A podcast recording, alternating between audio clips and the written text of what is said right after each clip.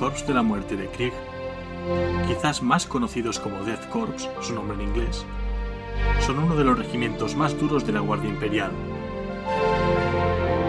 Krieg fue destruido durante la campaña de purga atómica que duró 500 años. Los Corps tratan de redimirse de su herejía anterior luchando hasta morir en nombre del Imperio. Combaten sin miedo, con un valor inquebrantable, por lo que nunca se retiran o se rinden. Su especialidad entonces son las guerras de desgaste y de trincheras. El Corps de la Muerte de Krieg es una fuerza de combate muy poderosa, conocida por sus toscos hábitos y su siniestro aspecto. Ningún regimiento de la Guardia Imperial tiene una relación tan estrecha con la muerte como este, pues los hijos de Krieg adornan sus gabanes con cráneos, huesos y otras representaciones de la mortalidad. Los soldados del Corps de la Muerte llevan gabanes de color oscuro para remarcar su aspecto siniestro, que refleja el carácter intransigente de este regimiento. No temen a la muerte y están totalmente decididos a sacrificar sus vidas por mayor gloria del Corps. Este pacto con la muerte hace que muchos soldados adornen sus uniformes y armas con cráneos y otros símbolos tétricos relativos a la muerte. Pues el Corps de la Muerte siempre espera poder luchar en las zonas de guerra más letales, por lo que sus hombres están equipados con respiradores, equipo protector del frío y material de supervivencia, instrumentos que les permiten actuar en los ambientes operativos más extremos.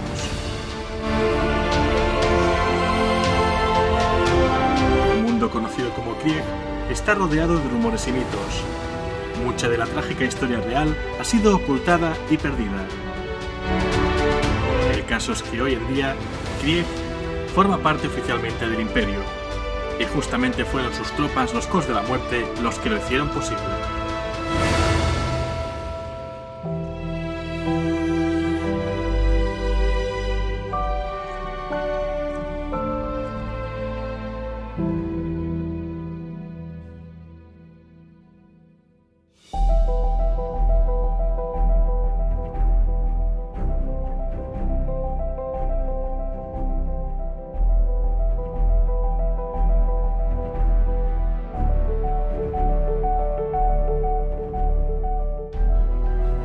Un saludo y bienvenidos a la Biblioteca de Tisca, vuestro podcast de trasfondo de Warhammer 40.000 en castellano.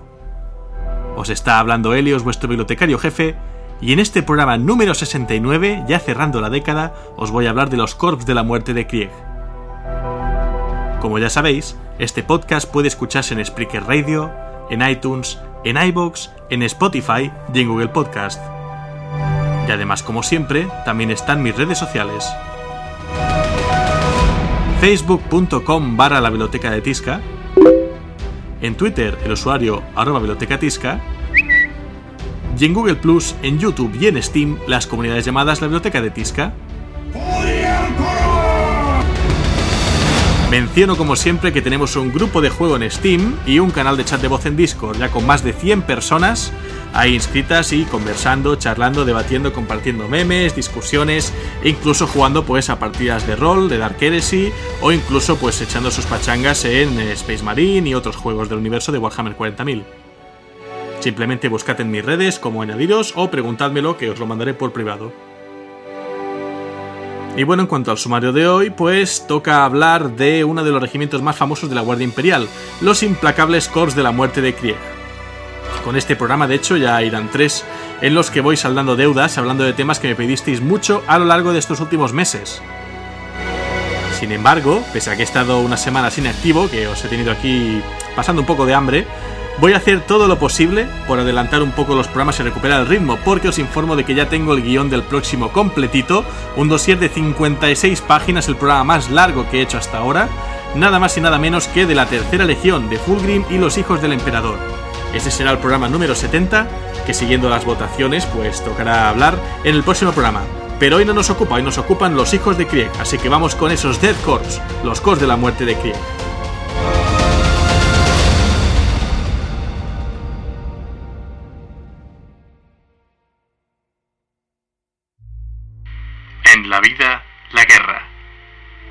En la muerte, la paz. En la vida, la vergüenza.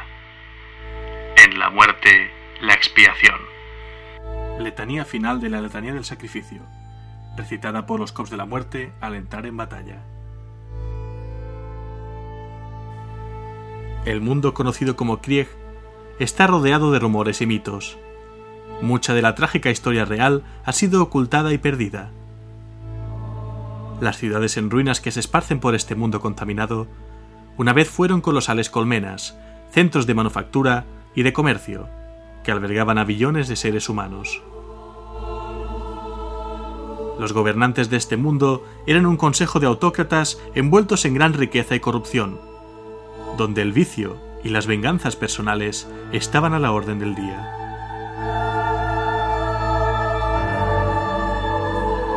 Su paranoia sobre una amenaza exterior que pudiera terminar su mandato dictatorial los hicieron despilfarrar los vastos recursos del planeta en el refuerzo de las defensas de sus colmenas, el reclutamiento de ejércitos privados y la implantación de un anillo de acero que rodeaba el planeta.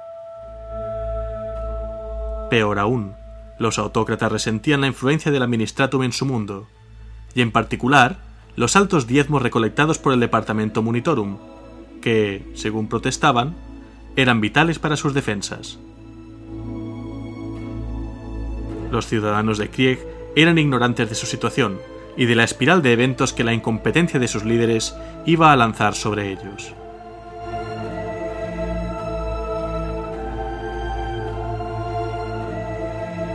Para Krieg, el fin llegó el año 433 del milenio 40, cuando el auto autócrata de la colmena más grande de Krieg, el presidente del Consejo y gobernador planetario de facto, un hombre tan odiado que su nombre ha sido borrado de todos los anales imperiales, declaró la imposición de la ley marcial en todo el planeta, así como la separación de este mundo del imperio de la humanidad.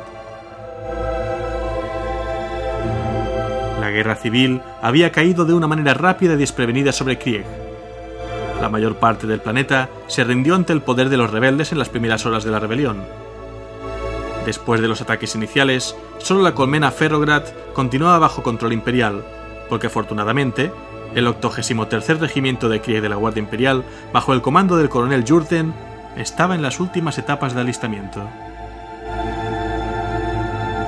En respuesta a la revuelta, el coronel Jurten se movilizó rápidamente y tomó el control de la colmena de manos de sus vacilantes gobernadores en un golpe militar. Con el veterano coronel a la cabeza, Ferrograd se convirtió en el último bastión de las facciones leales pero las fuerzas imperiales estaban en desventaja. Las fuerzas rebeldes se contaban por millones y pronto la colmena fue aislada y asediada. Peor aún, las fuerzas defensoras estaban a su suerte. Las defensas planetarias estaban bajo el control de los traidores y eran tan poderosas que solo la acción a gran escala de una flota completa era necesaria para abrir una brecha entre ellas.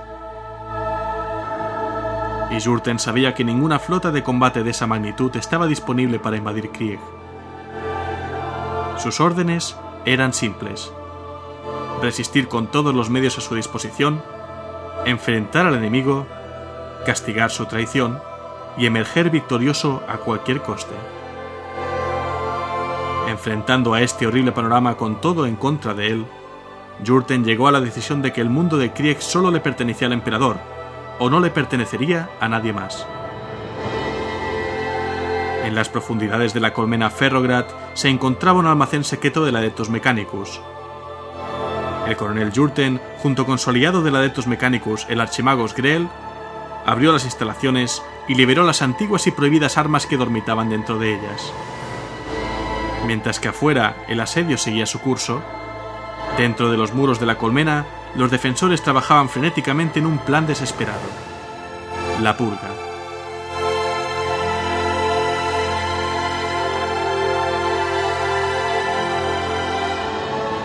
En el día del Festival de la Ascensión del Emperador, Jurten realizó su largamente planeado contraataque. Andanadas de misiles de largo alcance rugieron desde el corazón de Ferrograd.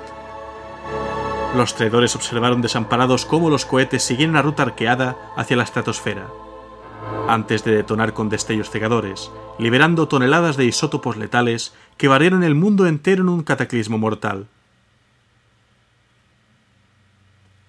Durante días, la atmósfera se volvió un mar de fuego nuclear. El ecosistema del planeta falló. El aire fue envenenado. Y el clima colapsó en violentas tormentas que asolaron los continentes. Los furiosos fuegos bloquearon el sol, y el invierno nuclear devoró a Krieg.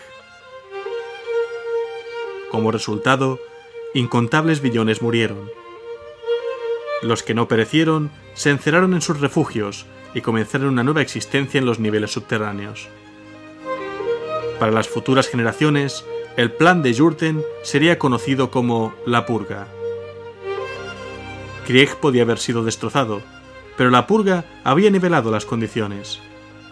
Las tropas leales se habían preparado para el ataque devastador, y los traidores sufrieron de forma terrible. Pero la guerra civil aún no terminaba.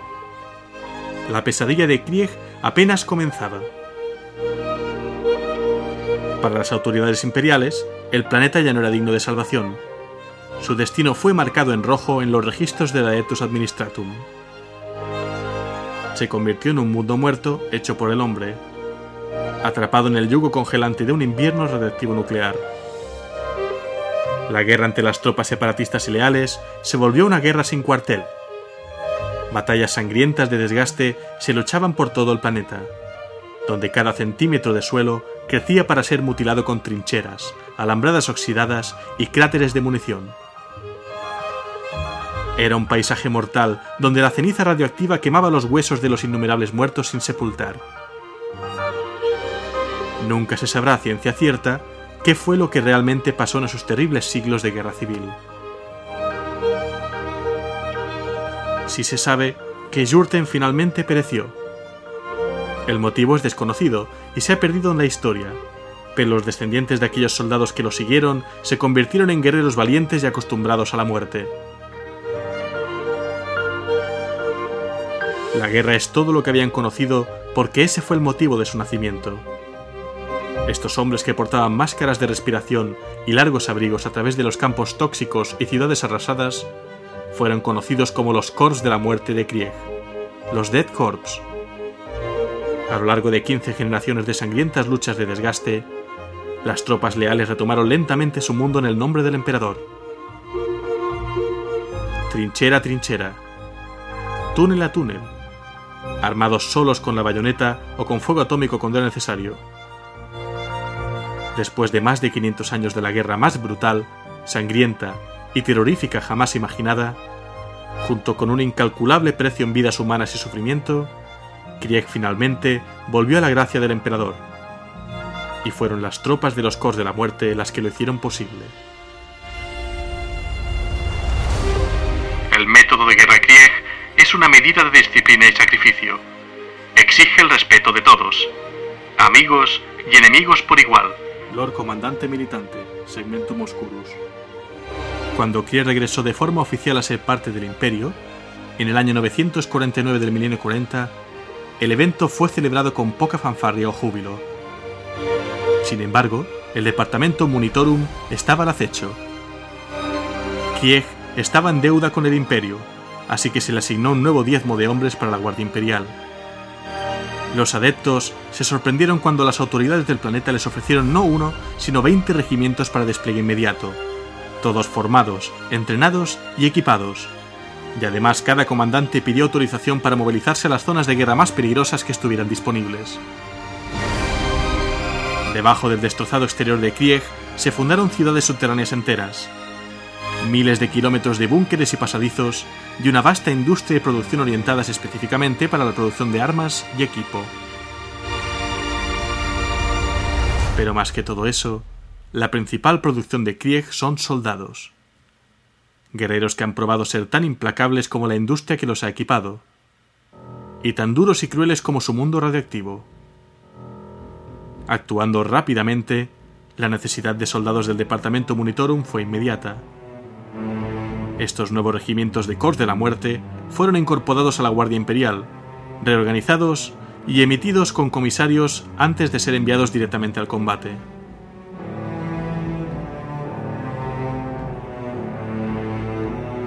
El despliegue de los regimientos de los Corps de la Muerte de Krieg tuvo un éxito inmediato, a pesar de los recelos de algunos de los regimientos a los que sirvieron. En las zonas de guerra que reflejaban el horrible estado de su mundo natal, los regimientos de Krieg demostraron ser superiores a otros regimientos militares de la Guardia Imperial. En los mundos que eran desechos radioactivos, zonas de toxinas y mundos de ceniza contaminados, los generales del Astra Militarum rápidamente capitalizaron el despliegue de los Corps de la Muerte. Se rompieron los estancamientos y se lograron avances que de otro modo habrían requerido el gasto masivo de las tropas de la Legión Penal o el uso de fuerzas de élite valiosas como el Adeptus Astartes. Cuando Krieg fue tomado directamente bajo la autoridad del Departamento Monitorum, se aplicaron los niveles máximos de diezmo. El único propósito de Krieg era convertir a los soldados de los Corps de la Muerte en el recurso de su mundo, como quien extrae minerales o siembra trigo. Por orden directa de los altos señores de Terra, no se debía permitir que nada interfiriera con este propósito. Esto ha dado lugar a prácticas sospechosas que son toleradas. Algunas, como las políticas eugenésicas diseñadas para eliminar las mutaciones causadas por la dañada biosfera radioactiva de Krieg, o la conscripción universal, son una política habitual que fue requerida durante los siglos de guerra civil de Krieg. Cabe señalar que Krieg brinda un número inusualmente grande de regimientos de Astra Militarum, para ser un planeta tan devastado. Esto se atribuye al uso forzado de la técnica de gestación Vitae Womb, cuyo uso se le permite a Krieg mediante una dispensación especial como resultado por su famoso acero, determinación y lealtad inquebrantable al emperador. El uso de esta técnica es en gran parte desconocido fuera de la Ethos Biologis y es visto como peligroso y abominable por muchos magos biologis del Mechanicum. Tal como está hoy, Krieg es un verdadero mundo de guerra. No tiene industria ni agricultura que ofrecer al emperador, solo a su gente. Renunciar a sus descendientes para luchar en el Astra Militarum. Los diezmos de Krieg son el máximo para la población del planeta, aumentando decenas de regimientos cada año, donde se podría esperar que un mundo de tamaño similar diezme un regimiento cada década solar.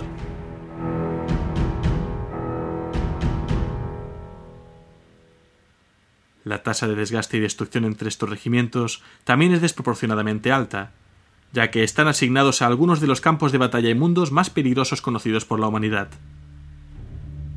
Demostrando que son tropas extremadamente efectivas, los Corps de la Muerte han demostrado ser capaces de lograr victorias contra todo pronóstico, a causa de su sangriento sacrificio, su resistencia, su agresividad y su lealtad inquebrantable. Pero a pesar de su glorioso registro de servicio, las unidades Krieg no son muy apreciadas por los comandantes del Asta Militarum, quienes encuentran que estas tropas son taciturnas, muy dispuestas a aceptar un número alto de bajas, incluso entre sus comandantes, y difíciles de tratar por parte de los no nativos de Krieg. Pero dado el conflicto y el interminable estado de guerra que existe en la sombría oscuridad de los últimos tiempos del milenio 41, el imperio del hombre tiene una gran necesidad de tales hombres. El uso y el número de regimientos de Corps de la Muerte están en aumento, al igual que los recursos que se dedican a su creación por el Departamento Monitorum. Cuando se llaman a filas a los jóvenes de las siguientes generaciones, lo que se conoce como la llamada es cuando cumplen entre los 14 y los 18 años de edad según los registros de la Sagrada Terra. Si un hombre tenía una habilidad extraña o comerciaba cuando le llegaba a la hora de la llamada, le enviaban a una escuela especializada para convertirlo, por ejemplo, en teino sacerdote o en miembro del oficio medicae. El punto de reunión era una terminal localizada en la cúspide, a 13 niveles de altura. El ticket para llegar hasta allí era caro, pero cuando se producía la llamada, simplemente se iba. Era algo para que toda madre ahorraba, como parte de su deber para con el mundo. Aquellos pobres que no pudieran permitirse el llegar con un transporte debían reunirse en el punto de reclutamiento por cualquier otro medio a la hora indicada.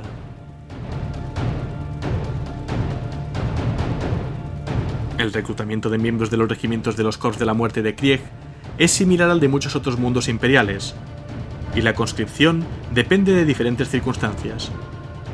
Aunque sus duros métodos de entrenamiento, sus doctrinas de combate y su organización no son en sí mismas únicas entre las unidades de la Guardia Imperial, los regimientos de Krieg son poco ortodoxos y extremos en su aplicación. Probados, seleccionados y entrenados sin descanso casi desde el nacimiento por su papel designado como guardias imperiales, los índices de fatalidad y lesiones durante el entrenamiento son altos entre los reclutas. Para garantizar que solo los más duros y mejores puedan ingresar al nuevo regimiento, el entrenamiento es brutal y elimina rápidamente a los débiles e indignos, ya que el miedo y la debilidad no son tolerados entre los cors de la muerte de Krieg. La mente y el carácter de los jóvenes miembros de la Guardia se rompen a propósito y se rehacen con más fuerza, al igual que sus cuerpos están entrenados para superar las dificultades y soportar el sufrimiento que mataría a otros hombres. Una tarea ya iniciada por el mero hecho de vivir una vida en el desolado Krieg. Entre los restos de los viejos campos de batalla, con gran cantidad de radiación, los regimientos de entrenamiento marchan, cavan trincheras, despejan campos de minas y luchan en batallas simuladas contra otros cadetes. Solo aquellos que perduran son juzgados lo suficientemente aptos como para tomar su lugar como miembros de los Corps de la Muerte. Por esta razón, el regimiento es capaz de mantener su famoso estándar de disciplina y desinterés en el combate. Las máscaras antigas se ven convencionalmente como una segunda piel, ya que los soldados están entrenados para operar permanentemente con ellas si es necesario.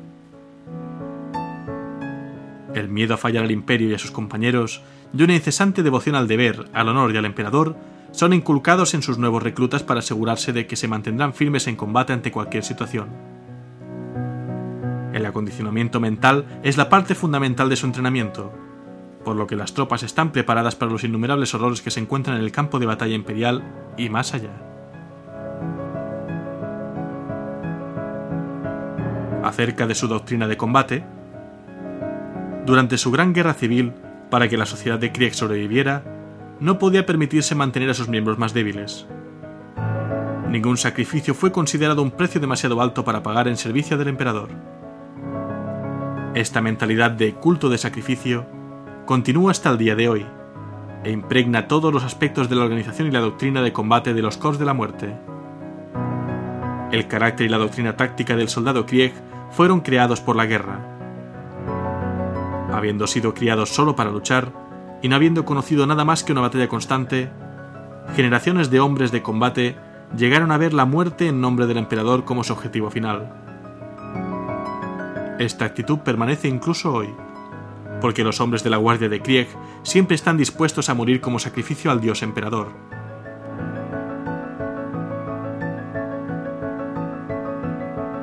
Para los comandantes de Krieg, las batallas se ganan con la aplicación despiadada de una fuerza abrumadora.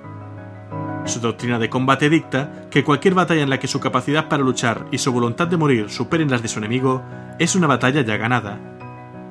Todo lo demás es simplemente una cuestión de tiempo y desgaste. La fe de los Corps de la Muerte en el Dios Emperador se inculca en cada soldado desde una edad temprana. Estos patrones establecidos de adoración sirven para amplificar la cultura del sacrificio voluntario y la militancia entre los Krieg.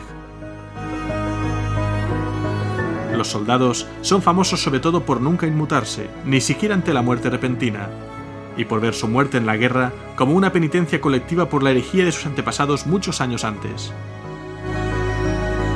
Son una fuerza dedicada a la guerra de trincheras y asedios, y se desenvuelven mejor en las guerras de desgaste. De hecho, los regimientos de Corps de la Muerte de Krieg se ofrecen habitualmente como voluntarios para los viajes de servicio en las zonas de guerra más peligrosas del imperio. Lo que significa que se han ganado una feroz reputación en toda la galaxia. También han participado en varias acciones de combate diferentes en muchas campañas, como la campaña de Taros, la Tercera Guerra de Armagedón, la campaña por el desierto de Atria y la campaña de Borenz III, solo por nombrar algunas. Se puede contar con ellos sobre la mayoría de los otros regimientos imperiales para mantener su posición. Y cuando avanzan, prefieren una ofensiva masiva sobre un frente extendido con una andanada de artillería rodante. Muchos regimientos de Krieg son cazadores expertos de posiciones atrincheradas, en caso de que una ofensiva en masa no sea práctica o requiera el barrido de las posiciones enemigas antes de que pueda tener lugar dicha ofensiva. El hecho de que los Corps de la Muerte de Krieg sean conocidos por su lealtad incondicional y su despiadada persecución en sus guerras proviene principalmente de la purga atómica que la 33 Infantería de Krieg bajo el mando del coronel Jurten infligió en su propio planeta durante la Guerra Civil de Krieg. Un evento del que los Corps de la Muerte de Krieg en general, y el 33 Regimiento de Infantería en particular, están profundamente orgullosos. Acerca de su organización, los regimientos Krieg operan bajo la estructura de comando estándar y reconocible del Astra Militarum, establecida por el Departamento Monitorum, pero con algunas variaciones locales menores en las insignias y designaciones. Por ejemplo, los sargentos de infantería son conocidos con el título de Watchmaster, mientras que los sargentos de los jinetes de la muerte, a lomos de los legendarios corceles de Krieg, con armaduras orgánicas subdérmicas, pulmones osmóticos y un sistema de inyección de drogas totalmente integrado, equipado con una potente mezcla de estimulantes, bloqueadores del dolor y otros paliativos, son conocidos como Raid Masters. El bloque más grande de efectivos es el regimiento, comandado por un capitán, que es el equivalente a coronel en la mayoría de ejércitos de la Guardia Imperial, y compuesto por hasta 20.000 hombres. En cada regimiento hay cuatro divisiones, cada una de ellas conteniendo hasta 5.000 hombres cada una, y lideradas por un mayor. Cada una de estas divisiones está dividida en 20 companies, que contienen entre 250 y 300 hombres cada una, siendo comandadas por los Hauptmann. Una company consiste en diversos pelotones incluyendo tropas de infantería, blindados mecanizados, armamento pesado, etc. Lo que se llama un pelotón. El lieutenant de una escuadra de menor mando, conocido como teniente en otros ejércitos de la Guardia Imperial, es el oficial de rango bajo en una company, y el sargento primero es el líder de su pelotón. Por último, la sección más pequeña de un regimiento es propiamente la sección, regida por un sargento. Estas secciones vienen en multitud de variantes. Un pelotón puede tener, por ejemplo, cuatro secciones de infantería, una sección de francotiradores y una sección de armamento pesado, lo que en otros ejércitos del imperio se refiere a escuadras. Y por último hay que mencionar la sección de infantería. Una sección estándar de infantería está dividida según las posiciones. Cada posición tiene una tarea particular. Sargento, comunicaciones, médico, soldado raso, arma pesada y portamuniciones. Pasando a hablar de su heráldica, los Corps de la Muerte de Krieg son similares a la Legión de Acero de Armagedón, en apariencia de su uniforme y en su equipo pero utilizan colores más oscuros y sus máscaras generalmente tienen el aspecto o el motivo de un cráneo. De todos los regimientos de la Guardia Imperial, son los más sombríos y fatalistas, tanto en apariencia como en espíritu, debido a los 500 años estándar de guerra civil en un desierto nuclear que los habitantes de su mundo natal se infligieron a sí mismos. El diseño y el corte de sus uniformes son casi constantes en todos los corps de la muerte de Krieg, pero los colores pueden variar de regimiento a regimiento y los rangos de oficiales tienden a tener uniformes ligeramente más adornados. Los cascos con pinchos son famosos por las tropas de los Corps de la Muerte de Krieg. Sin embargo, en realidad esto no suele ser así en el campo, pero muchas tropas Krieg mantienen la tradición con picos y púas improvisados o, con menos frecuencia, con patrones más antiguos del casco con púas que han sobrevivido y se han transmitido a través de las familias. Hablando de su armamento, los ciudadanos de Krieg, como he dicho, son personas taciturnas pero trabajadoras, y esto se refleja en las armas y el equipo utilizados por los Corps de la Muerte, que tienden a ser muy utilitarios en comparación con otros regimientos de la Guardia Imperial, pero también más llamativos. En última instancia, sin embargo, el equipo de combate Dead Corps se sostiene bien en cualquier lucha y ayuda a las tropas de estos regimientos a cumplir su misión. Las unidades de Corps de la Muerte prefieren usar armas de fusión y volters pesados como armas pesadas, pero también tienen acceso a morteros, cañones, cañones automáticos y lanzallamas. Al igual que con la mayoría de los hombres de la Guardia Imperial, el arma individual estándar de la infantería de los Corps es el rifle láser, y muchos también llevan una pistola láser adicional. El cuchillo de combate multiuso que llevan todos los miembros de los Corps de la Muerte es una bayoneta, pero también una herramienta de campo. El modelo estándar de rifle láser en servicio de los regimientos de Krieg es el apodado Patrón Lucius. Conocido a veces como Helgan, la energía de este arma funciona con una carga más alta que muchos otros patrones más comunes del rifle láser, usado por otros regimientos de la Guardia Imperial. Este patrón le da al arma más poder de penetración, pero agota la batería después de solo 25 disparos. El arma es de un solo disparo y tiene una velocidad de recarga más lenta que la de muchos otros modelos. Sin embargo, los comandantes de Krieg han juzgado que el poder de supresión adicional del Lucius lo compensa. El cañón del arma está equipado con anillos distintivos del disipador de calor, para ayudar a disipar el enorme calentamiento adicional que este arma láser de gran potencia genera después del fuego sostenido. Los acabados del arma, especialmente la culata y la empuñadura, están típicamente hechos de madera sintética, aunque se conocen variantes de metal. En cuanto a protección, el tipo más común de armadura utilizada por las fuerzas de la Guardia Imperial es la armadura flak, y es un equipo de combate estándar para los innumerables millones de hombres de la Guardia Imperial que luchan en nombre del emperador en toda la galaxia. Muchas capas de material duro y capaz de absorber impactos se usan para formar cada placa, suficiente como para desviar o absorber la mayoría de los ataques a bajo nivel, como armas pequeñas, metralla y explosiones de proximidad. Los golpes sólidos de armas de alto impacto generalmente pueden anular este blindaje, pero dado que es relativamente ligero, barato de producir y confiable en la mayoría de las situaciones de combate, muchos veteranos siguen usándolo incluso cuando se les ofrece algo mejor. Los cuchillos de combate utilizados por los Cops de la Muerte tienen la hoja especialmente diseñada con borde superfino para cortar fácilmente la armadura sin perder el filo. Estos cuchillos son llevados por todos los miembros junto a una bayoneta y las herramientas de campo. Por último, una máscara de respiración simple que cubre la nariz, la boca o toda la cara ofrece una protección mucho mejor que los tapones de filtración y es utilizada por las tropas de los Cos de la Muerte de Krieg en ambientes tóxicos o durante ataques con armas químicas o biológicas. Con esta heráldica y este equipo, los Corps de la Muerte de Krieg participan en campañas famosas. La más conocida fue el asedio de Brax, una campaña militar imperial que se libró durante 17 años estándar para recuperar el mundo armería de Brax Prime de las heréticas fuerzas del caos dirigidas por el apóstata cardenal Astra Shafan. Brax fue asediado por las fuerzas del Imperio del Hombre en el año 813 del 1941, por el 88 Ejército de Asedio, estaba compuesto exclusivamente por regimientos de Cos de la Muerte de Krieg. Los hombres de la Guardia Krieg se desenvolvieron bien, luchando en muchos escenarios importantes a lo largo de toda la campaña. Al término de lo que se convirtió en una guerra de desgaste de 17 años, que requirió el despliegue de 34 regimientos del Astra Militarum para volver a tomar el planeta para el emperador de la humanidad en el año 830 del 1941, 14 millones de soldados de la Guardia Imperial habían sido asesinados, y toda la población original de Brax Prime, de 8 millones de almas, había sido consumida en la violencia o exterminada después de caer en la corrupción del caos. El mundo fue finalmente declarado pérdida por la Inquisición. Otro escenario famoso de los Cors de la Muerte fue el castigo de Derondis, entre los años 936 y 946 del 1941. El mundo colmena de Derondis detuvo sus diezmos anuales, y los regimientos de los Cors de la Muerte de Krieg se desplegaron para actuar como la guardia de honor del equipo de investigación del departamento Monitorum.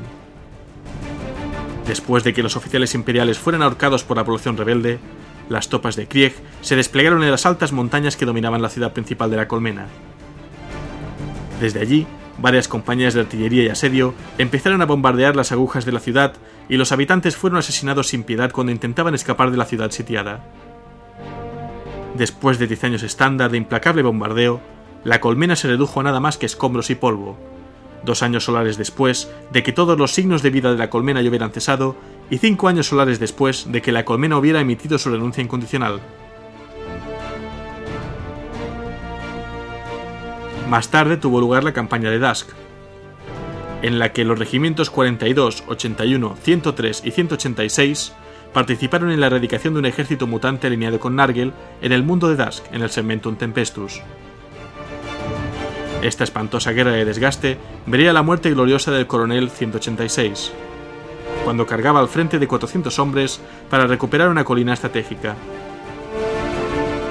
Aunque fue un éxito, los cuatro regimientos se vieron sacudidos por graves bajas una vez que su transporte, el Memento Mori, llegó para enviarlos a otra zona de guerra.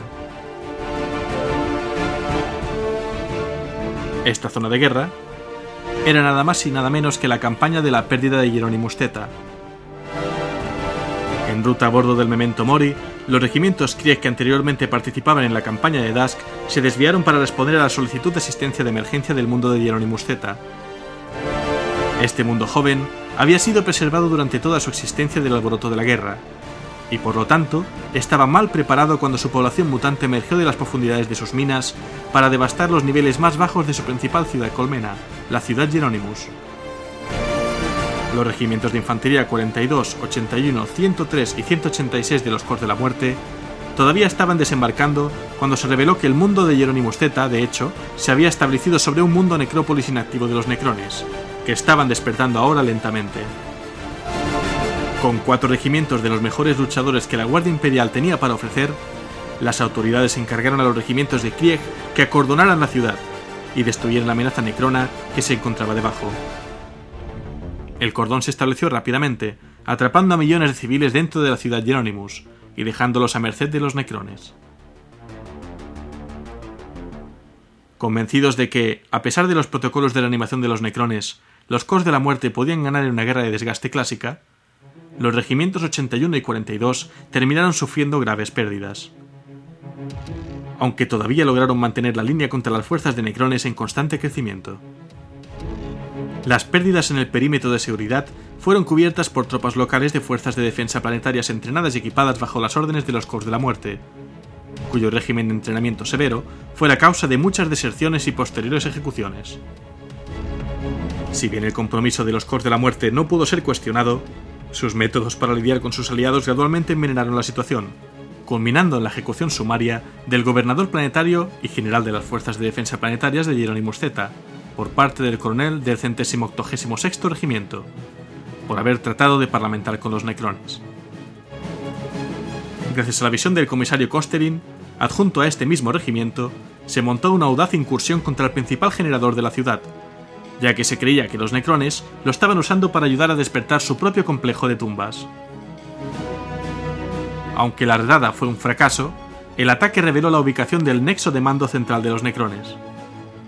Los regimientos de Krieg se reunieron entonces en el mismo con la esperanza de aniquilar el nexo con dispositivos atómicos. Penetrando con fuerza en la ciudad de Hieronymus por primera vez, los regimientos Krieg se vieron frenados por las acciones guerrilleras de la población local, que se había convertido en traitoris y habían comenzado a venerar a los necrones como dioses del hierro. Fue durante el parlamento con uno de estos grupos que el valiente comisario Kosterin, que había sobrevivido a la redada, fue asesinado. Esto causó un retraso suficientemente prolongado para que los necrones notaran esta incursión. Y con la pérdida de casi todas sus fuerzas de artillería pesada, los regimientos de Cors de la Muerte se retiraron y abandonaron el planeta, dejándolo en manos de sus nuevos dueños. Los restos de los regimientos 42, 81, 103 y 186 fueron enviados para combatir entonces la amenaza de los orcos en el planeta Yangala. Pero este no sería el último enfrentamiento de los hijos de Krieg contra los dioses de hierro, pues en el año 992 de 1941 tuvo lugar la Guerra Orfeana. Ubicado en el lejano límite del Cementum Tempestus, el sector Orfeus estaba devastado por un enemigo desconocido que solo sería identificado más tarde como la funesta dinastía Mainark, de la amenaza Xenos conocida como los Necrones. Tras un largo periodo de 100 días de pérdidas continuas durante las cuales la mitad del sector cayó en manos enemigas, Inexplicablemente, el avance de Necrones se detuvo, dejando al gobernador imperial Calibron Laan el tiempo suficiente para acumular considerables defensas en el mundo capital de Amara Prime. Entre los últimos en llegar, se encontraban las líneas 17 y 60 de Corps de la Muerte de Krieg, bajo el mando del mariscal Caris Venner.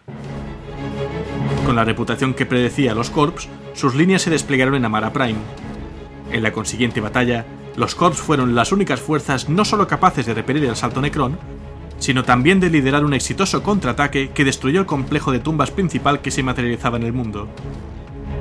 A pesar de esta victoria pírrica, los mundos del sector Orpheus tuvieron que ser abandonados. Lo que quedaba de las líneas 17 y 60 de Corps lucharon valientemente en la siguiente campaña de salvación orfeana para garantizar que los necrones no se esparcieran por el sector vecino de Eurydice.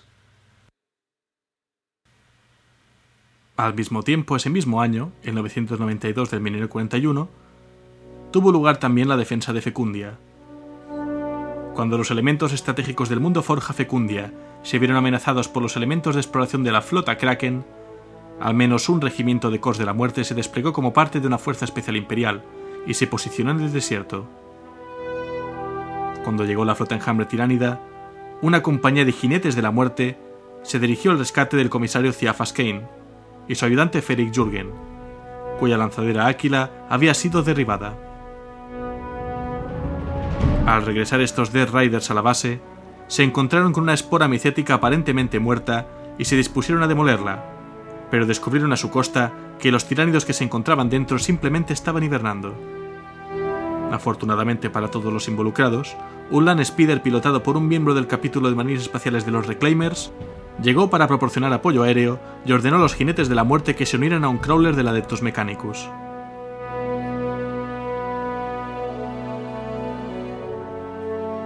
Y las tres últimas campañas que voy a mencionar rozan ya el final del 1041. La primera es la campaña Taros, en el año 998. Una campaña militar imperial luchada por el 4.621 ejército de la Guardia Imperial, junto a miembros de la Electus Astartes, para reclamar el árido mundo minero imperial de Taros del Imperio Tau y sus aliados tanto Cruz como Gebesa de las Fuerzas de Defensa Planetarias de Taros. Los miembros del regimiento blindado de Krieg, bajo el mando del coronel Weidmark, participaron más adelante en la campaña, ya que no estaban disponibles durante el asalto inicial. A pesar de ser parte del ejército de 4621, este regimiento nunca vio acción en Taros. La campaña finalmente no tuvo éxito para las fuerzas imperiales debido a la gran cantidad de bajas sufridas, y Taros permaneció en posesión de los Tau, quienes lo rebautizaron como Taros, pero escrito en su sintaxis, de apóstrofe R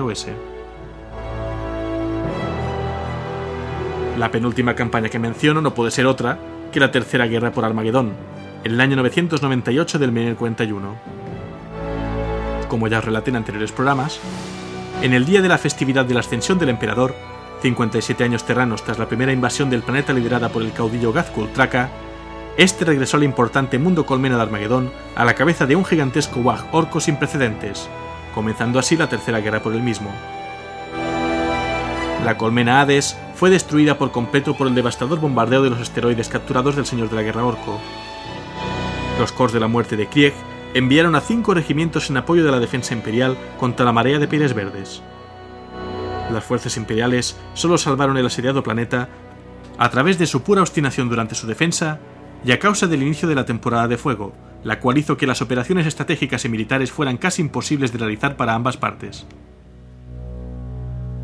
Y por último, menciono Tarsis Ultra, en el año 999 de 1941 el noningentésimo nonagésimo tercer regimiento de Krieg fue enviado para ayudar en la defensa del mundo de Tarsis Ultra cuando se avistó una astilla de la flota enjambre Leviatán en el sector. El regimiento estaba bajo el mando del coronel Trymon Stagler, quien se encontró con su muerte en la batalla final. Cuando se dio la orden de abandonar las trincheras a las afueras de la ciudad capital de Erebus, el noningentésimo nonagésimo tercer de Krieg se ofreció como voluntario para quedarse atrás y dar a las fuerzas imperiales el tiempo suficiente para regresar a la ciudad. Y tras mencionar estas campañas, paso a nombrar algunos regimientos famosos de los Corps de la Muerte de Krieg. En cuanto a regimientos de infantería, empezaré nombrando el 83, el inspirador fundador de los Corps de la Muerte modernos, que fue un regimiento de la Guardia Imperial de Krieg comandado por el legendario coronel Jurten en el inicio de la guerra civil en el planeta, cuando dio comienzo la purga. El Armagedón nuclear devastado en el planeta natal convirtió a Krieg en un mundo letal devastado, que más tarde sirvió para dar forma al carácter de su gente para siempre. En segundo lugar, menciono al 42 Regimiento de Infantería de Cors de la Muerte, operando junto con los regimientos hermanos 81, 103 y 186 durante la campaña de Dask, los cuatro regimientos fueron dañados en Z, tratando de mantener un cordón de seguridad alrededor de los confines del norte de la capital del planeta en Ciudad Hieronymus. Sufriendo la pérdida de más de 1.800 hombres, el regimiento ya agotado mantuvo la línea victoriosamente antes de ser ordenado a retirarse. Justo después fueron redistribuidos al mundo de Yangala para luchar contra su amenaza orca. quiero mencionar también al centésimo trigésimo octavo Regimiento de Infantería Mecanizada de los Corps de la Muerte, que al mando del teniente coronel Heinrich Borst siguió luchando en el frente de Spinward, la zona de guerra imperial centrada en el subsector del sector Calixis, en el Cementum Oscurus conocido como Periferia. Actualmente están en activo en el mundo de Gerbara combatiendo a los orcos y a las fuerzas secesionistas de Severan Dominate. Y por último, nombro al Regimiento de Infantería Corte de la Muerte, al mando del coronel Trymon Stagler, el cual se desplegó en Tarsis Ultra, como he comentado, en el año 999 del 1041, para participar en la defensa de este mundo imperial de la invasión de un zarcillo de la flota enjambre tiránida Leviatán.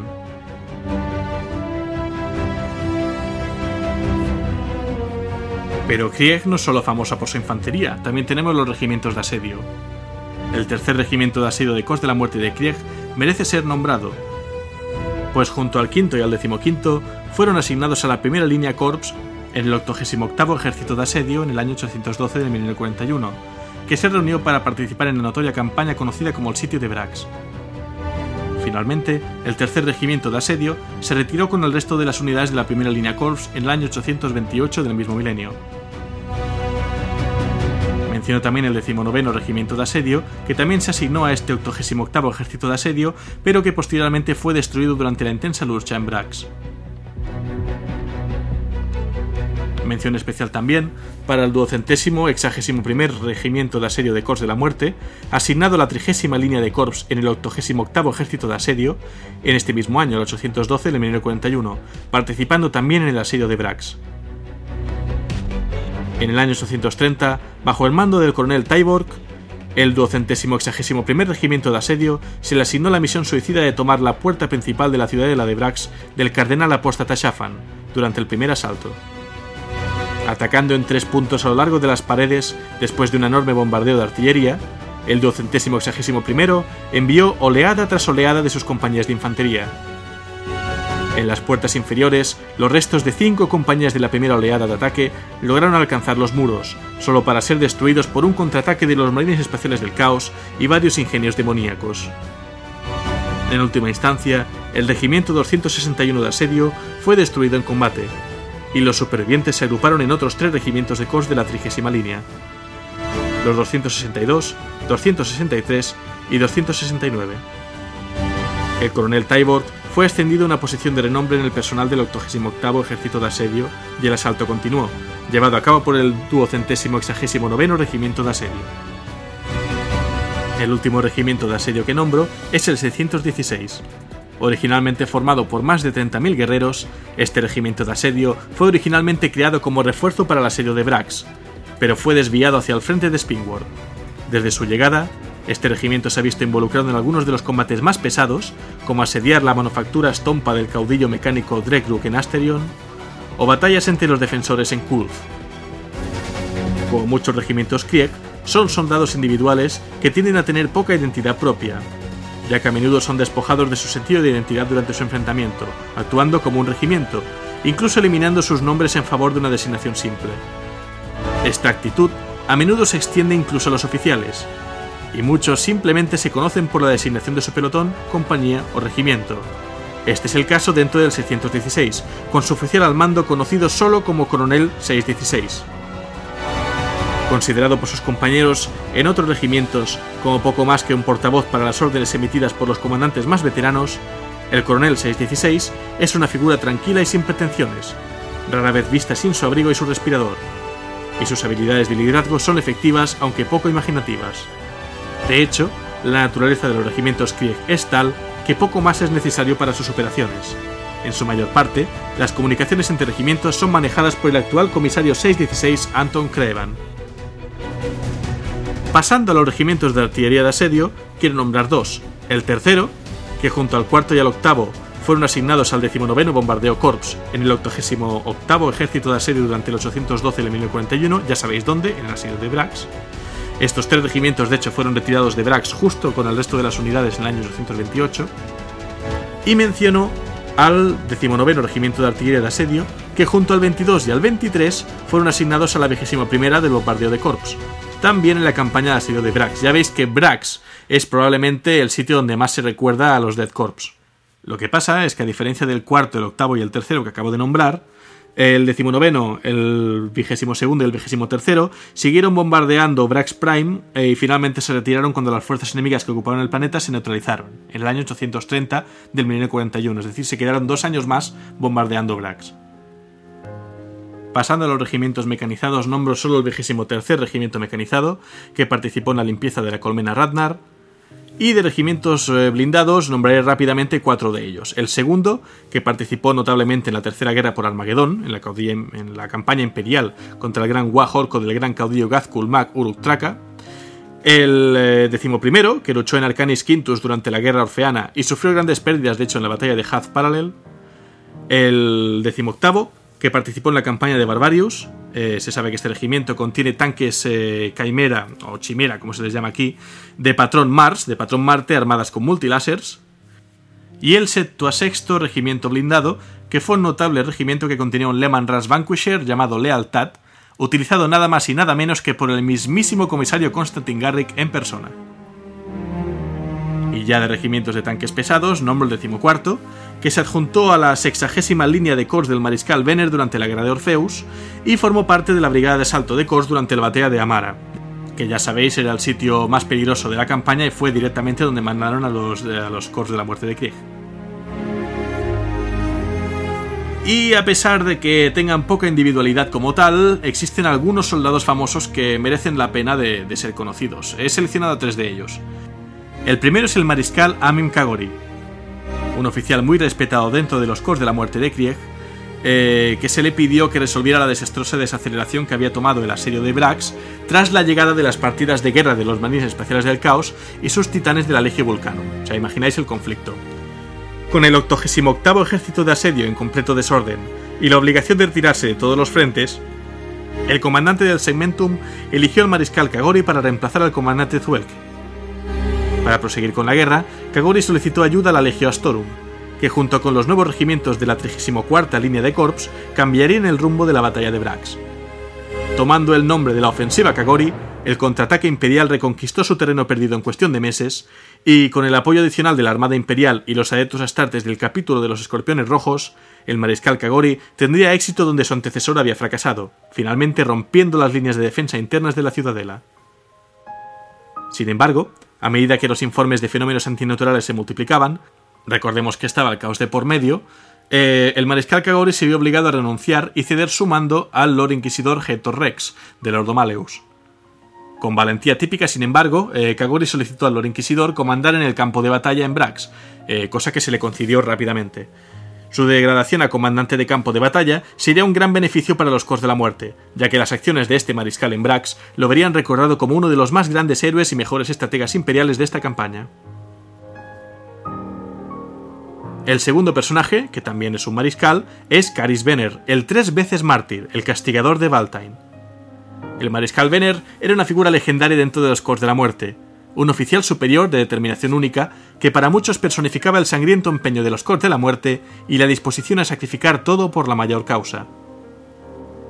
El mariscal Venner tuvo el liderazgo de la decimoséptima línea de Corps durante 11 años, eh, un mandato sin precedentes, durante los cuales siempre lideró desde el frente, dirigiendo personalmente las brigadas de asalto de los Corps en el campo de batalla. Gran parte de su tráquea y pulmones fueron reemplazados por auméticos después de que Venner fuese quemado por un lanzallamas enemigo durante el asedio del desembarco de Duraca. Pero a pesar de sus heridas, Venner arrastró de vuelta su figura rota y ensangrentada a las líneas de Krieg y se salvó. Esta fue la primera vez que fue catalogado oficialmente como una víctima para reaparecer casi milagrosamente, otorgándole a la larga el apellido de tres veces mártir. Durante otra campaña en particular, el comando de Venner había sido asestado y fue declarado muerto en acción, solo para ser redescubierto tres días después al frente de un grupo irregular de supervivientes, rodeado por los cadáveres de sus enemigos. Esta leyenda lo ha hecho muy popular dentro de los regimientos que le han servido, pero no tanto dentro de los regimientos que no pertenecen al Krieg y que han sido puestos bajo su autoridad. Nombrado comandante en jefe tanto de la línea 17 como la línea 60 durante la guerra orfeana, el mariscal Venner se distinguió en la batalla de Amara Prime, donde sus Corps de la Muerte fueron una de las pocas formaciones imperiales que no solo pudieron resistir, sino también vencer a su enemigo Necron. Y por último, volviendo a finales del 1941, mencionó al coronel Tyborg. El registro de combate de este coronel quizás ilustra mejor cómo los ascensos pueden afectar la carrera de un hombre dentro de los Corps de la Muerte. La mayoría de las veces, estos ascensos se obtienen en primera línea y por el simple hecho de sobrevivir donde otros no. La carrera de Tybor realmente comenzó en el año 814 de 1941, por aquel entonces siendo simplemente comandante de la novena compañía del regimiento de asedio 266, de la trigésima línea de Corps. ¿Durante dónde? Durante el asedio de Brax. Encargado de la captura de un bastión enemigo, designado como Fortaleza A453, el comandante Tyborg ideó un plan complejo que permitiría a sus tropas avanzar a raíz de unos bombardeos de artillería bien coordinados, dejando al enemigo poco o ningún tiempo para ocupar sus posiciones. Dirigiendo personalmente el asalto, Tyborg logró tomar la línea enemiga, tras lo cual envió a un corredor a las líneas de Krieg para pedir refuerzos. Cuando el enemigo decide bombardear sus propias líneas para enterrar a los hombres de Krieg con vida, el valeroso comandante irrumpió en los refugios subterráneos del fuerte, liderando a un grupo de supervivientes de diferentes pelotones en una desesperada lucha de tres días antes de que las tropas aliadas pudieran reforzar su posición. Herido de gravedad y todavía con un lanzallamas vacío tomado de algún enemigo caído, la victoria del comandante Tybolt abrió el camino para el avance de la línea de defensa exterior de la ciudadela del 88 Ejército de Asedio. Habiendo ganado mucho honor en la que se bautizó como la Batalla de la Fortaleza A453, el valiente comandante continuaría sirviendo en Brax. Y en el momento del asalto final eh, de Brax, Tyborg había alcanzado el rango de oficial al mando del duocentésimo sexagésimo primer regimiento de asedio. Habiendo sido seleccionado para llevar a cabo un ataque a la ciudadela, Tyborg asaltó sin piedad al enemigo hasta que su regimiento dejó de existir, mientras que los supervivientes se agruparon en otros regimientos. Y el mismo coronel Tyborg fue ascendido a una posición de prestigio en el 88 Cuerpo de Mando de Ejército de Asedio. Este es todo el temario, todo lo que tenía que narrar sobre los Corps de la muerte de Krieg. Eh, termino solo con una curiosidad. Eh, ya sabéis que la Guardia Imperial, el eh, inspira sus regimientos en ejércitos del mundo real de la historia de la humanidad.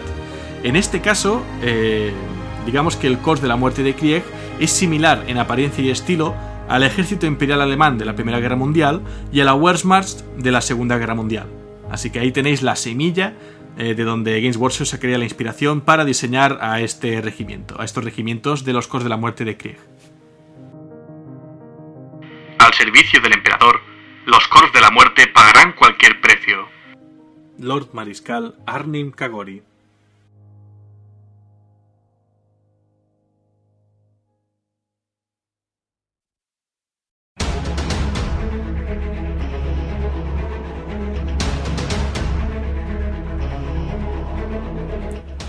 Bueno, pues hasta aquí el programa 69 con este relato acerca de los Corps de la muerte de Krieg, los Death Corps. Programa que me pedíais hace mucho, espero que haya estado a la altura porque la verdad es que es de lejos el guion que más me ha costado hasta hoy. Y diréis, pero si es de una horita, sí, sí, son 20 páginas de guion. Pero toda la información que he tenido que buscar y traducir del inglés, ordenar, filtrar, etcétera, para tratar de que no se repitiera demasiado, telita. En fin, ya sabéis, esto es la Biblioteca de Tisca, vuestro podcast sobre trasfondo de Warhammer 40.000 en castellano yo soy Helios, vuestro bibliotecario en jefe, y podéis escucharme en Spreaker Radio, en iTunes, en iBox, en Spotify y en Google Podcasts. Y además, para cualquier comentario, crítica, corrección, sugerencia, petición, tenéis mis redes sociales. Facebook.com barra la biblioteca de Tisca. En Twitter el usuario arroba biblioteca Tisca. Y en Google Plus, en YouTube y en Steam las comunidades llamadas la biblioteca de Tisca. Recuerdo también que tenemos un grupo de Steam con canal de chat de voz en Discord y que allí pues se reúne la gente, más de 100 personas ya, para echar partidillas a videojuegos de Warhammer 40.000, comentar la jugada, compartir memes, etc. Ya lo sabéis, si os interesa el ambiente pues simplemente tenéis que buscarlo y si no me lo pedís que os pasaré los enlaces. Gracias a Wikihammer por toda la información que, que, me ha brindado, digamos, el guion de esta historia. Especialmente hoy a la Wikihammer en inglés, que es donde he encontrado la mayor parte de la información, por no decir toda. También con algún apoyo del Lexicanum por el tema de los Dead Riders y demás. Eh, pero en fin, invito siempre a que busquéis también la información en castellano. Ya sabéis, http barra barra es.warhammer40k.wiki.com, que además también tenéis la aplicación gratuita para móvil y tableta. Y gracias a los artistas que dan banda sonora a mis programas, eh, todos ellos publicando su trabajo en yamendo.com de forma libre. Hoy especialmente, como se trataba de escenarios de batalla, he recurrido a Gregoire Lurm, casi todos los temas de hoy son suyos prácticamente, quitando los temas que vais a escuchar ahora en los comentarios y la intro que es el grandioso Carlos Estella. Y las recomendaciones de hoy, pues tengo dos: eh, Dead Corpse Conscript de Richard Marsen, os recomiendo leerlo, y la novela The Greater God de Sandy Mitchell, que por el nombre ya os dará pistas de, los, eh, de las facciones involucradas, ¿no? De Greater God, ya sabéis por dónde van los tiros. Y como siempre, paso a leer los comentarios en mis canales. En primer lugar, eh, en Facebook, Gabriel Fefe dice: Me encantan los templarios, estoy entre hacerme un ejército de estos o uno de salamandras. Mi duda es: los quiero pintar a mi manera, ¿podría hacer un capítulo sucesor de los templarios? ¿O estoy obligado a hacerlos negro-blanco? Bueno, mi, respuesta es que los pintes como te dé la gana. Es decir, eh, es tu ejército, píntalo como quieras. Simplemente, pues cuando lo vayas a jugar o lo que fuera, indicas que son templarios negros y para adelante. O sea, yo he visto casos de, de, gente pintando los marines de rojo y luego jugándolos como Dead Watch, así que no hay ningún problema. Eh, Edgar Stark dice: Aún no llevo. Aún no llegó hasta aquí, pero no voy a dejar pasar mi capítulo favorito. Haces un trabajo muy chingón, ideal para pintar miniaturas. Te dejo unos templarios negros desde México y me deja una foto efectivamente de sus miniaturas. Pues gracias Edgar y saludos a ti y a toda la gente que me escuchéis desde México. Matías Castillo dice, excelente, más waifus, refiriéndose al programa de Hermanos del Silencio. Sí, sin duda, yo creo que junto a las semanas de batalla, las waifus, ¿no? De, de 40k, con permiso de estas eh, ¿no? Que van por ahí dibujadas. Orange Pierrot dice genial nueva entrega, saludos bibliotecario. Postdata, siempre que quiero comentar mis dudas entre otros, llega el día de una nueva publicación y Finch no deja recordar que iba a preguntar. Jorge Maya Manzano dice estupenda labor desentrañando los secretos de las tipas más asquerosas y repugnantes del cuadragésimo primer milenio. Dice sí, llevo mil hijos. Voy a lanzar una propuesta al aire a ver si cuaja. El otro día, charlando con un colega en un bar, pensamos que estaría bien un programilla dedicado a los capítulos de la vigésima primera fundación, la conocida como Maldita, ya que hablaste de los halcones de fuego en el especial de Halloween de la Legión de los Condenados. Estaría guay que cerrases el tema del resto de freaks de esta fundación, como los Minotauros o los hijos de Anteo. Un saludo desde los mandiles y que Zins te bendiga. Pues un saludo también para allá.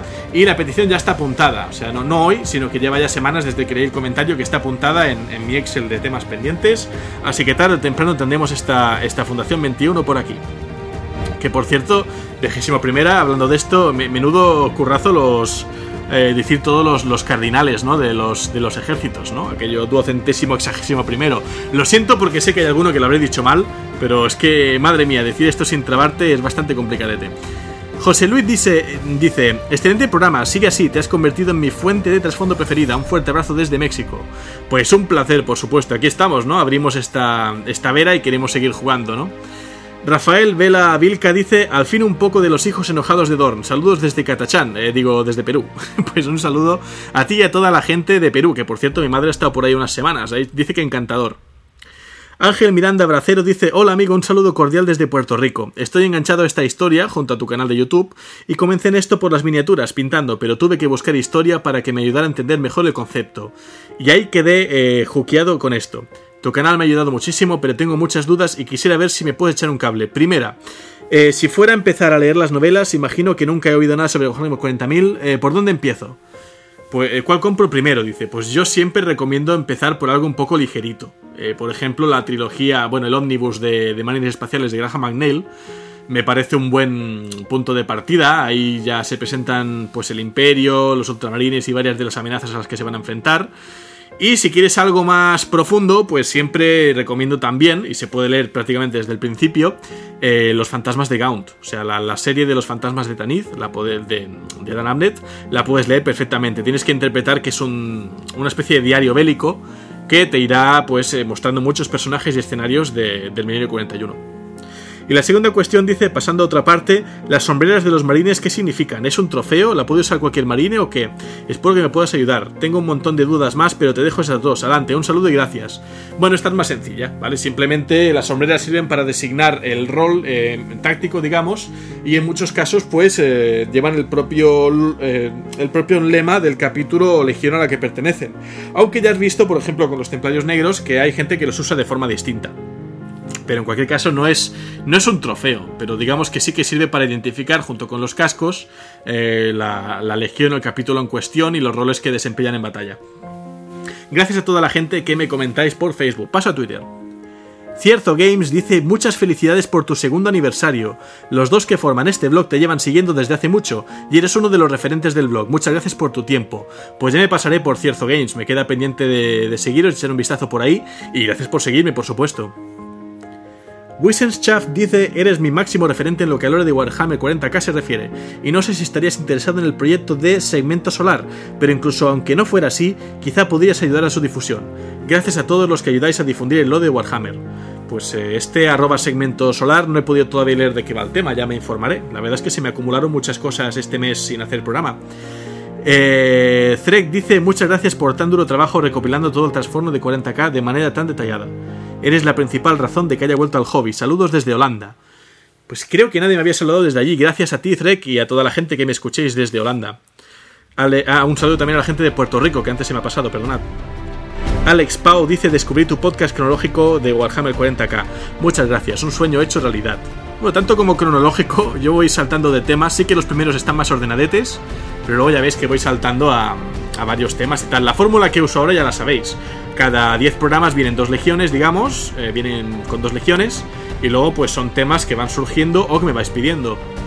Gracias a toda la gente que me vais siguiendo por Twitter. Donde por cierto hicimos una broma por los inocentes con, con la gente de conocimiento necesario, ese, ese hashtag la fusión, que la verdad es que nos reímos bastante esa tarde. Pasamos a YouTube, dice José Andrés Ibáñez. Helios, espero que puedas hacer un vídeo sobre el antagonista de la guerra civil del Imperio de la Humanidad, el hijo favorito del emperador, Horus. Pues por supuesto, Horus y su legión, los lobos lunares, luego hijos de Horus y luego la Legión Negra, vendrán tarde o temprano por aquí, cuando me los votéis. Ya sabéis que esto va por votación.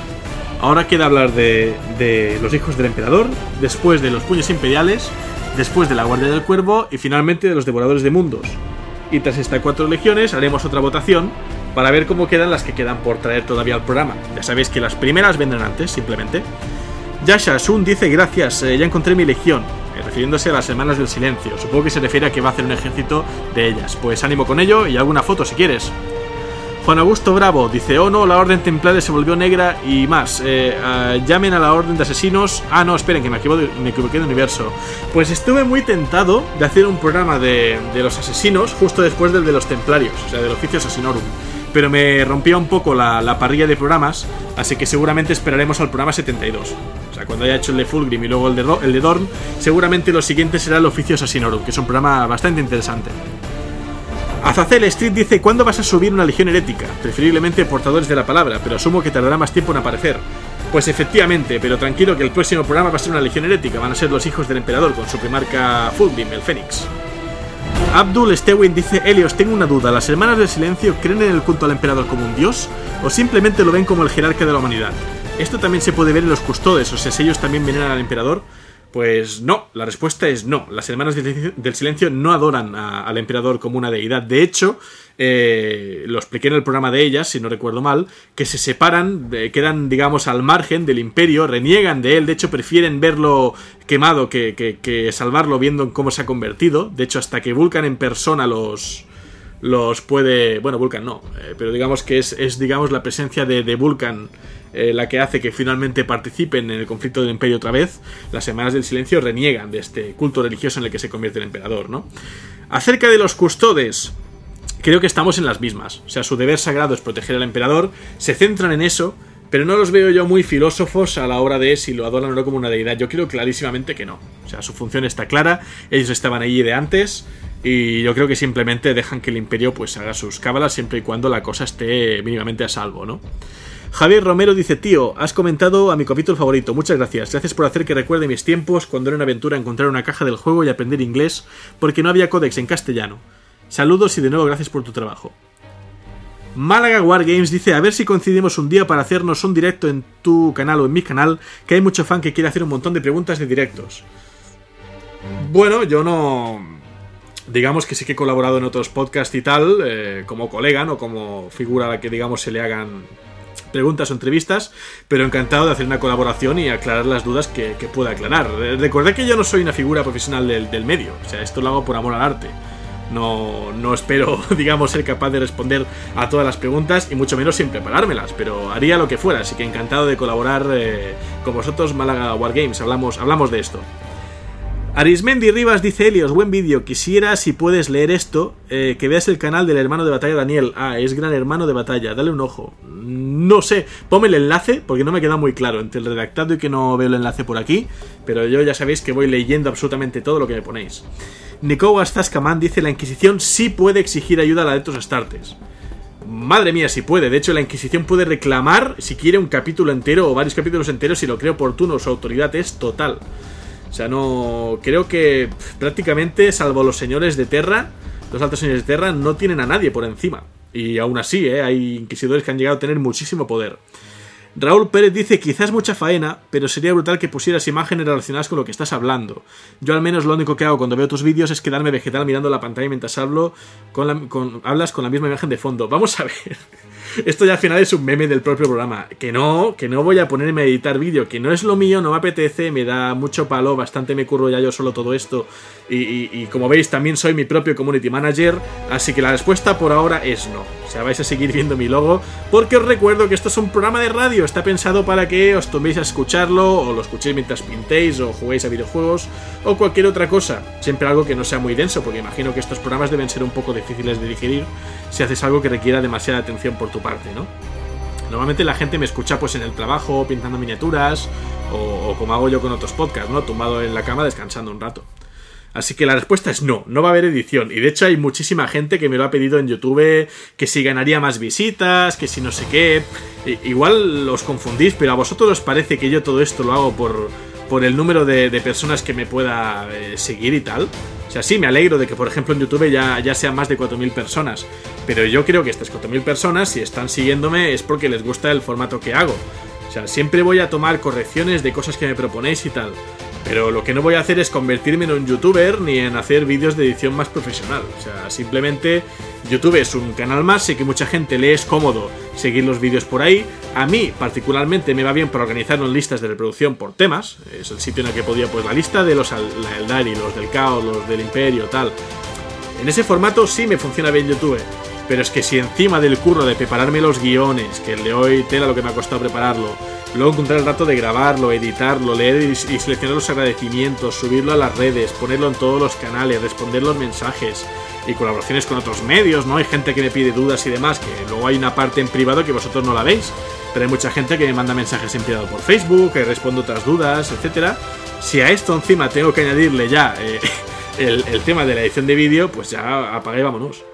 Que sí, que me diréis que es pillar unas fotos de cada tema y tal, pero es que ya dices, bueno, además hay una cosa que os va a parecer anecdótica y es que no me gusta escucharme a mí mismo.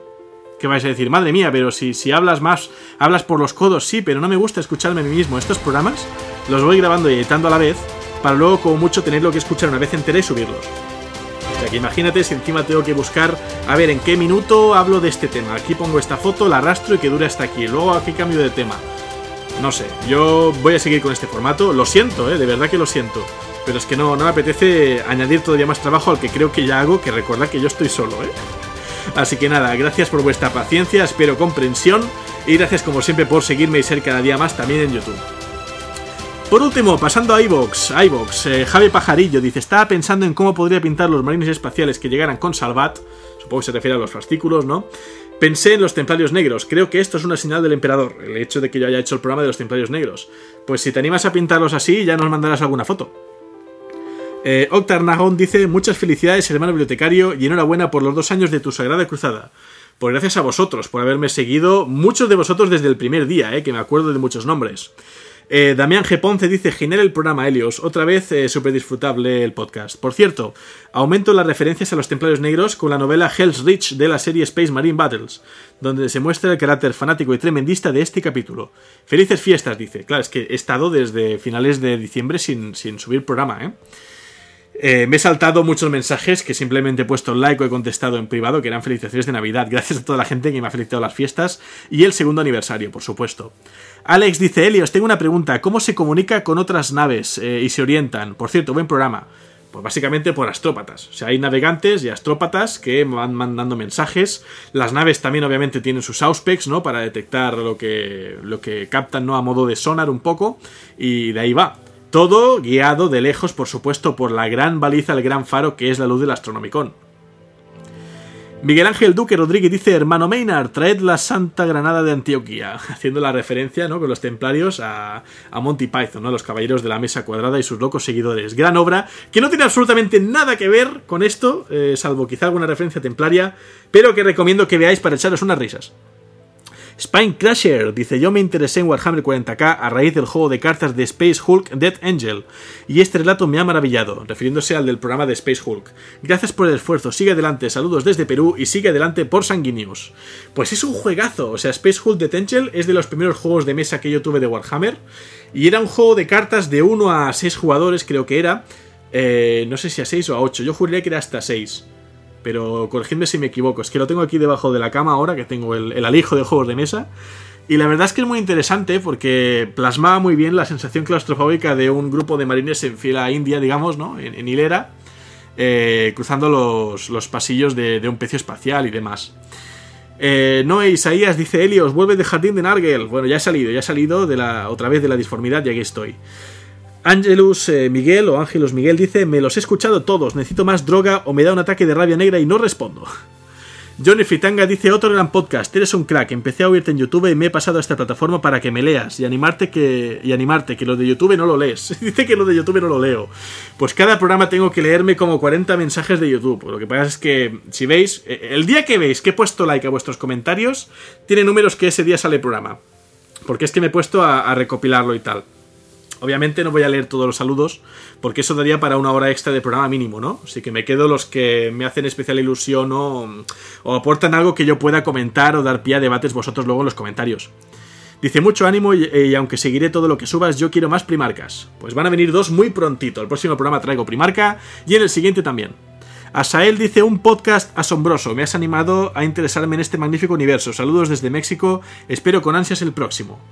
Pues ya digo, eh, próximamente tendréis este programa sobre Fulgrim y los hijos del emperador con 56 páginas de dossier. Eh, me falta seleccionar la música y encontrar momentitos para irlo grabando, porque este creo que no voy a poder grabarlo de una sentada.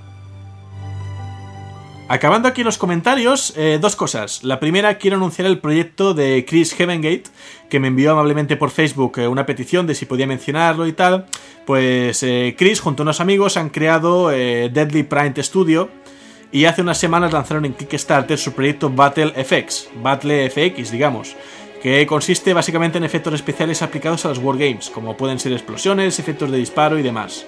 Eh, la campaña fue un éxito rotundo, o sea, ya terminó, y se acercaron a recaudar prácticamente el doble de la cantidad que solicitaban, o sea, pedían 3.000 eh, euros, creo que llegaron casi a 6.000, pero aún así los quiero nombrar aquí, porque me parece un proyecto original, yo no había oído hablar de un estudio que se ocupase concretamente de elementos de efectos especiales para Wargames, sí que había conocido otros proyectos pues, de tapetes o escenografías, y si hay oyentes que buscáis algo así, ya tenéis el nombre, Battle FX de Deadly Prime Studio.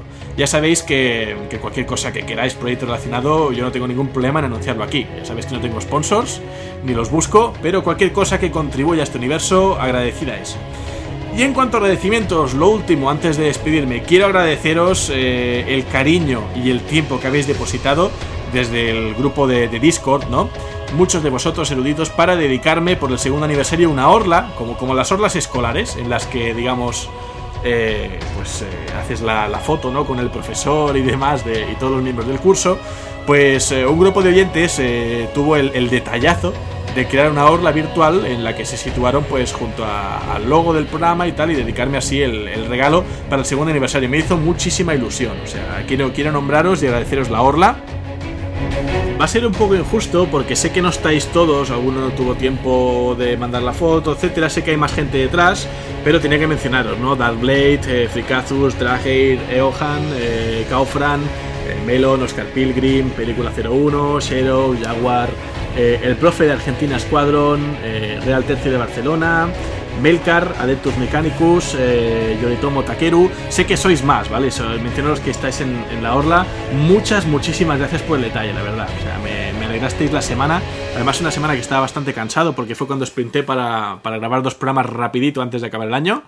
Eh, este se retrasa un poco más. Pero en serio, muchas, muchas, muchas gracias. O sea, no, no me merezco los detalles, los agradecimientos, todo lo, todo lo que me decís. O sea, me gustaría poder dedicaros a cada uno todo el tiempo que estáis dedicando conmigo. Entenderéis que para una sola persona es prácticamente imposible y más con la vida que llevo yo. O sea, para que, para que veáis, este mes bueno, este mes ya, ya no, pero en, enero básicamente eh, estuve esperando la corrección de mis directores del manuscrito final de mi tesis doctoral, que ya, ya entregué.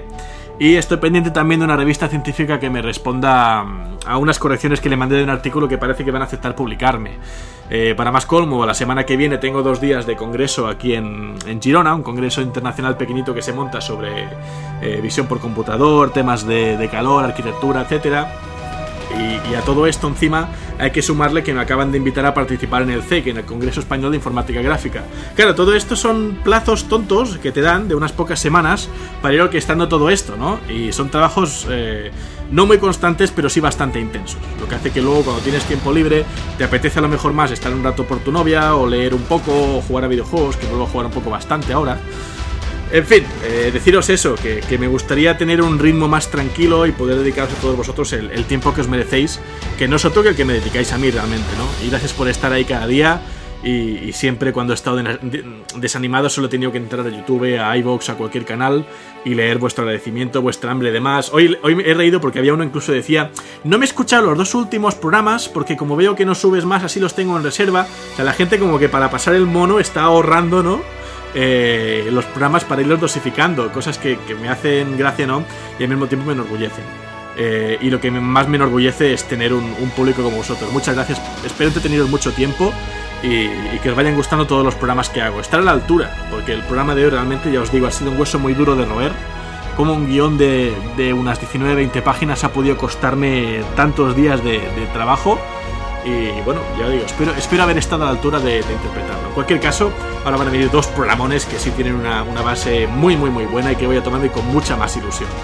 Así que nada, eh, yo Helios, bibliotecario jefe, cierro la biblioteca por hoy y os espero pronto en el programa de Fulgrim y los hijos del emperador. Hasta pronto y que el emperador os proteja.